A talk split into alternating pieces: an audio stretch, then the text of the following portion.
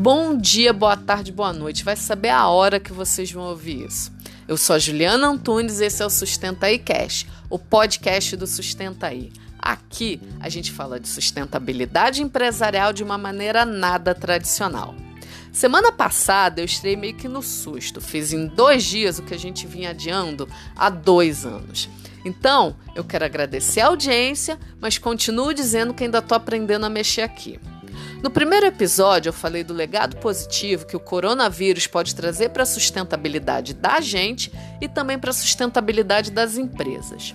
O tema dessa semana não tem a ver diretamente com ele, mas como as empresas lidam com a sustentabilidade em tempos de crise e as oportunidades que vão surgir a partir desse caos que a gente está vivendo. Eu não vou adorar a pílula. No mundo perfeito, a sustentabilidade corporativa seria uma área estratégica e ligada à tomada de decisão. Só que a real é que aqui no Brasil ela é quase que basicamente meio ambiente. Vou tentar fazer um resgate histórico para vocês entenderem um pouco do que, que eu estou falando. Na década passada, teve um boom de criação da área de sustentabilidade, que nem a gente está vendo agora com inovação e com diversidade. Eu acredito que teve esse boom porque alguma empresa lá atrás criou a área, se deu bem e as outras seguiram o fluxo.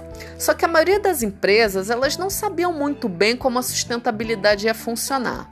Então eu vi secretária da presidência, eu vi nutricionista de restaurante da empresa virando gerente de sustentabilidade.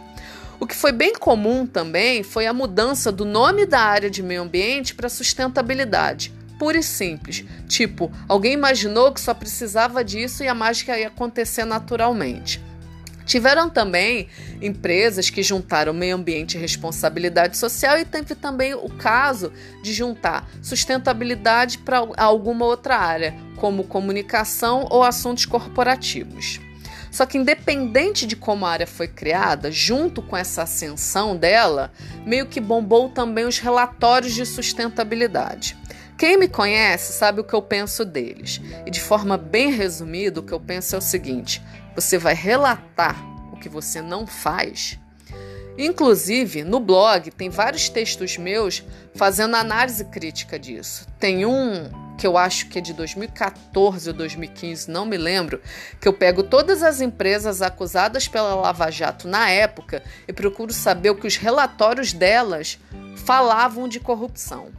Tem um texto também sobre a Vale que eu fiz no ano passado e que eu questiono o que foi reportado nos relatórios anteriores sobre os riscos de Brumadinho. Enfim, tem bastante conteúdo sobre isso para quem se interessar.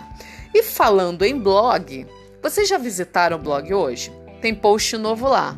É só acessar sustentabilidadecorporativa.com. Mas então, na década passada teve o boom da sustentabilidade, as empresas investiram bastante na área. Investiram mesmo. Recursos humanos, recursos técnicos, recursos financeiros. Teve empresa que teve orçamento anual de sustentabilidade que chegou na casa dos 10 dígitos. Só que a questão chave disso é o seguinte: grande parte do investimento foi para cumprimento de requisitos de licenciamento ambiental. Ou seja, esse gasto já acontecia. Só que a partir de então passou a ter a chancela linda e maravilhosa da sustentabilidade. A outra parte, que é onde eu me incluo, foi para o que eu chamo de sustentabilidade de escritório. Nesse caso, foi a grana indo basicamente para ações de reputação e para o financiamento de projetos sociais da empresa. Nada contra. Absolutamente nada contra mesmo. Só que a minha pegada é outra. Eu sou de negócios e de administração estratégica. O que acontece é que quando a empresa ela usa sustentabilidade para esse foco de reputação, a área ela fica absolutamente vulnerável a crises. Eu nunca vou esquecer em 2013. Era uma quarta-feira e eu lembro disso porque eu fazia um programa de rádio na Roquete Pinto que, eram todas, que era todas as quartas. Dia 5 de junho, Dia Mundial do Meio Ambiente, e a EBX anunciou exatamente nesse dia o fim da área de sustentabilidade dela. Tipo, sutil como um paquiderme. Para quem não sabe, ou para quem era muito novinho, em longínquos sete anos atrás, a EBX era o conglomerado do Ike Batista com um monte de empresa debaixo dela. O que aconteceu com a EBX foi um caso muito particular, mas a crise que se iniciou em 2014 no país e a gente ainda estava agora saindo dela devagarzinho, essa crise foi muito cruel com a área de sustentabilidade. Eu tive vários amigos demitidos, um monte, um monte mesmo. Teve empresa que a área foi praticamente dizimada. A maioria não acabou com ela, né? não chegou a acabar, mas reduziu uh, drasticamente o tamanho que ela tinha. Em muitos casos, com uma pessoa só, sem orçamento para fazer absolutamente nada. Então, vamos analisar esse cenário. É claro que em momentos de crise, demissões e cortes são esperados. Isso é normal. Mas por que será que a área de sustentabilidade é tão afetada? Lembram quando eu falei que, tirando o que era obrigatório, e isso vinha basicamente de meio ambiente, o foco da sustentabilidade nas empresas era reputação e projeto social? Então, em tempos difíceis, isso roda. E roda porque é custo. Reputação e projeto social não são core business de ninguém. E é aí que está o erro. Não da empresa em reduzir custos de sustentabilidade. O erro vem de antes, vem do escopo da área. Quando a gente fala de sustentabilidade no nível de negócios, a gente está levando, está né, tá falando de uma conversa que está em outro patamar. A gente está tratando de retorno de investimento, eficiência operacional, gestão de risco, capital humano, é, governança, acesso a novos mercados, inovação. Vocês perceberam a diferença? Agora eu faço a pergunta para vocês: quantas empresas atuam nesse nível? Eu conheço algumas, só que como eu não vou fazer jabá para ninguém, eu não vou falar quais, quais elas são. Mas vocês conseguiram sacar o quanto esse modelo de gestão de sustentabilidade é importante para a empresa e o quanto está muito longe de ser custo? Quando a sustentabilidade é encarada como ferramenta de negócios, ela é um super ganha-ganha. Além disso, esse escopo tira de quem está trabalhando na área grande parte do risco de simplesmente ser descartado em tempos de crise. Porque quando está tudo bem, é moleza passar a imagem de sustentabilidade que é aquela que todo mundo vê nas redes sociais da empresa. Tipo, foto do presidente abraçado com criança carente em ação de voluntariado, ou então aquela postagem me engana que eu gosto de zeramos a pegada de carbono do escritório. Mas e quando o mundo está de cabeça para baixo? Quando o mundo está de cabeça para baixo, eu respondo para vocês. É quando a sustentabilidade de verdade mais faz diferença para uma empresa. Quando uma empresa investe na real sustentabilidade, ela está dando muitos sinais para o mercado. Um desses sinais é o da perenidade, que significa que a expectativa que o mercado tem é que a empresa permaneça saudável nos próximos anos. Isso acaba refletindo no preço das ações, na capacidade de capitalização. Outra questão é a transparência. Uma empresa sustentável, ela é porta aberta. O mercado, ele odeia surpresa. E aí, complementando a trinca de ouro, eu coloco o risco, que acaba sendo bem menor. Inclusive, não sei se vocês conhecem os princípios do Equador. Eles são um modelo de gestão de risco que várias instituições financeiras globais adotam. É, o objetivo dos princípios é o de identificar, avaliar e gerenciar os riscos de sustentabilidade para projetos que estão em busca de financiamento. Tipo, quer dinheiro? Seja sustentável. Ainda na perspectiva financeira, já tem o que o pessoal chama meio que de investidor ativista. É o cara que compra a ação e quer saber o que, que você está fazendo de sustentabilidade. E eu digo para vocês o seguinte: ele dá muita dor de cabeça para as empresas que não fazem sustentabilidade. Então, assim, além da perenidade, além da transparência, além do risco, tem também várias outras vantagens por, de uma empresa que opta pela real sustentabilidade. Por exemplo, você quer internacionalizar a sua empresa ou quer vender para o exterior, principalmente para a Europa.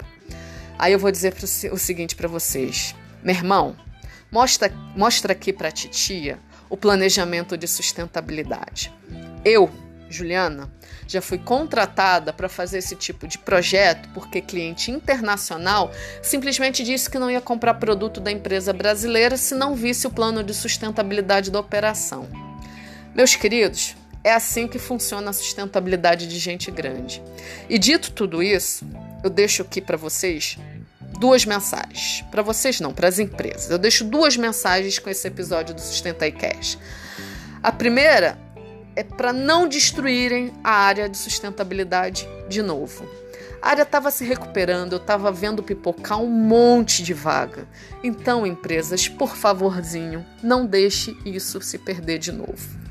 A segunda mensagem é que o mundo empresarial vai passar por um processo de darwinização. Muito, essa crise, né, crise do coronavírus, vai fazer com que muitas empresas vão à falência, o que é uma pena, e muitas empresas também vão passar por fusão e aquisição. Nesse cenário, a sustentabilidade de verdade ela vai ser um baita peso na balança. Eu não estou nem falando disso como um diferencial competitivo, mas eu estou falando de requisito mínimo para uma empresa permanecer no bolo.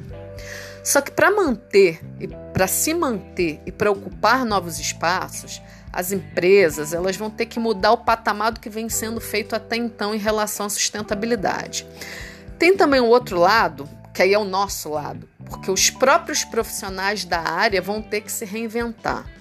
Acabou aquela história de a gente faz porque é bonitinho ou porque dá ganho de imagem. Estou falando de business mesmo, de lucro, geração de valor. E eu digo pra, também para vocês o seguinte: tem muito pouco profissional de sustentabilidade que tem essa visão de negócio. O desafio é grande, mas eu vejo todas essas dificuldades como uma baita oportunidade para a gente se reinventar e para a gente jogar o patamar da sustentabilidade para o nível que ele realmente merece.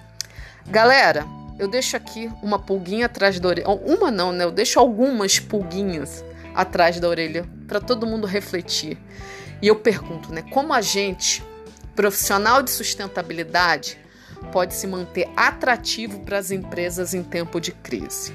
E mais, o que a área de sustentabilidade pode fazer agora, aproveitando esse tempo de quarentena e, vamos botar entre aspas, calmaria? Para sair de um modelo de atuação reativa para um modelo orientado para negócios. Então, Tá chegando ao fim o segundo episódio do Sustentai Cash. Os recursos continuam limitados e eu continuo na base de tentativa e erro. Posso dizer para vocês o seguinte: eu tô uma hora e meia gravando esse podcast. Mas quem sabe né? Se eu, eu não vou melhorando nos próximos episódios, esse tempo vai diminuindo e até o fim da quarentena eu já não consiga ter feito uma vinheta de abertura.